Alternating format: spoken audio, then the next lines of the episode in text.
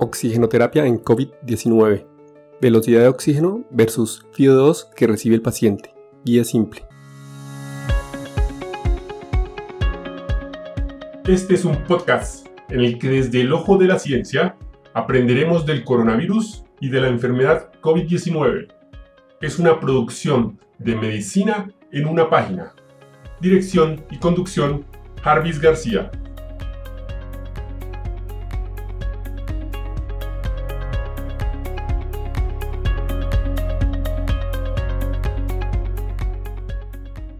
Métodos de oxígeno suplementario. Los pacientes con síndrome de dificultad respiratoria aguda secundario al COVID-19 tienen una forma de presentación con una discrepancia entre la mecánica pulmonar aceptable y una hipoxia marcada. Cada uno de los métodos de oxígeno suplementario usados en la práctica clínica en pacientes con COVID-19 tiene descrita sus indicaciones, ventajas y desventajas, ya revisadas en el episodio 76.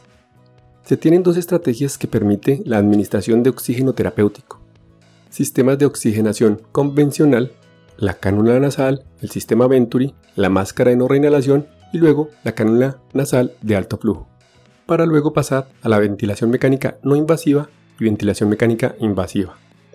Cabe notar que estos dispositivos están limitados por la mecánica ventilatoria del paciente y su potencial aerolización para los profesionales de la salud tratantes.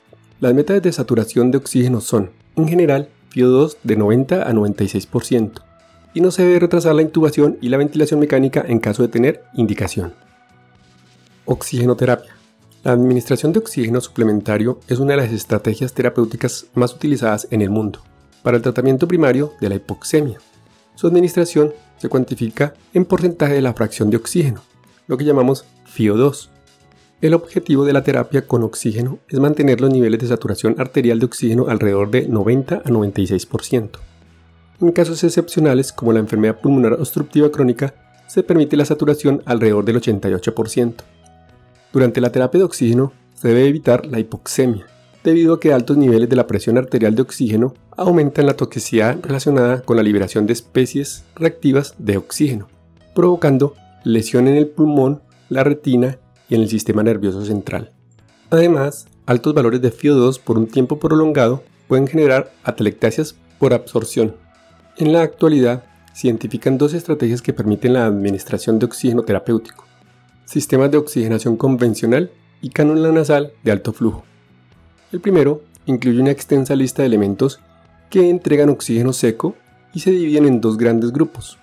Dispositivos de FIO2 aproximada que dependen del flujo y el volumen inspiratorio dependiente del paciente, como la cánula nasal de máscara simple, la máscara de reinhalación parcial o la máscara sin reinhalación. Por otro lado, están los sistemas Venturi, que administran FIO2 exacta, con alto flujo de oxígeno que excede las demandas de flujo del paciente, adaptable a máscaras simples, mascarillas de traqueostomía y tubo en T. La oxigenoterapia convencional ha demostrado ser de gran utilidad en el tratamiento de la hipoxemia. Sin embargo, sus dispositivos son limitados por la mecánica ventilatoria del paciente y su potencial aerolización para los profesionales de la salud tratantes. Recuerden que las metas de saturación de oxígeno son de 90 a 96% de FIO2 y no se debe retrasar la intubación y la ventilación mecánica en caso de tener indicación. La experiencia actual de pacientes en China infectados por coronavirus demostró que el tratamiento inicial de los síntomas disminuye la progresión de la enfermedad. Individuos con un índice de oxigenación menor de 200 milímetros de mercurio se transfirieron a un centro médico para iniciar la administración de oxígeno de preferencia con sistemas de oxigenación convencional sobre la ventilación no invasiva.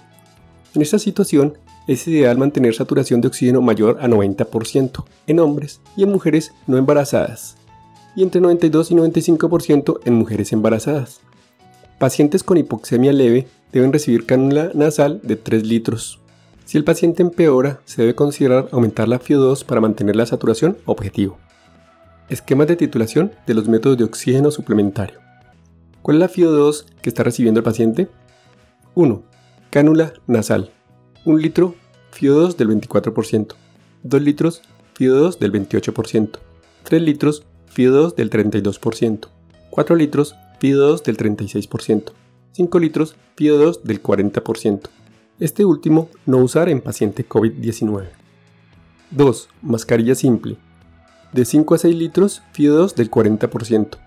De 6 a 7 litros, FIO2 del 50%. De 7 a 8 litros, FIO2 del 60%. Estos últimos tres no usar en paciente COVID. 3. Máscara Venturi. 3 litros, FIO2 del 24%. 6 litros, FIO2 del 28%.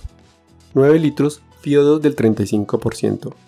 12 litros, FIO2 del 40%. 15 litros, FIO2 del 50%. Estos últimos 5 con máscara Venturi no usar en paciente COVID. 4. Máscara de no reinhalación. De 6 a 7 litros, FIO2 del 55 al 60%. De 8 a 10 litros, FIO2 del 70 al 90%. 5. Cánula nasal de alto flujo. De 10 a 60 litros, FIO2 del 21 al 100%. 6. Ventilación mecánica no invasiva y ventilación mecánica invasiva. El FIO2 siempre será del 90 al 100%. En resumen, utilice el dispositivo de oxígeno que requiere el paciente COVID. Recuerden no utilizar la cánula nasal de 5 litros en adelante. Máscara simple o máscara Venturi, todos por riesgo de aerolización en pacientes COVID-19. Y hasta aquí el episodio de hoy. No olviden pasar por la descripción donde dejo los links para mejor revisión del tema. Chao, chao. Recuerden, pensando en el coronavirus, al enemigo es mejor conocerlo para acabar, acabar, acabar, acabar.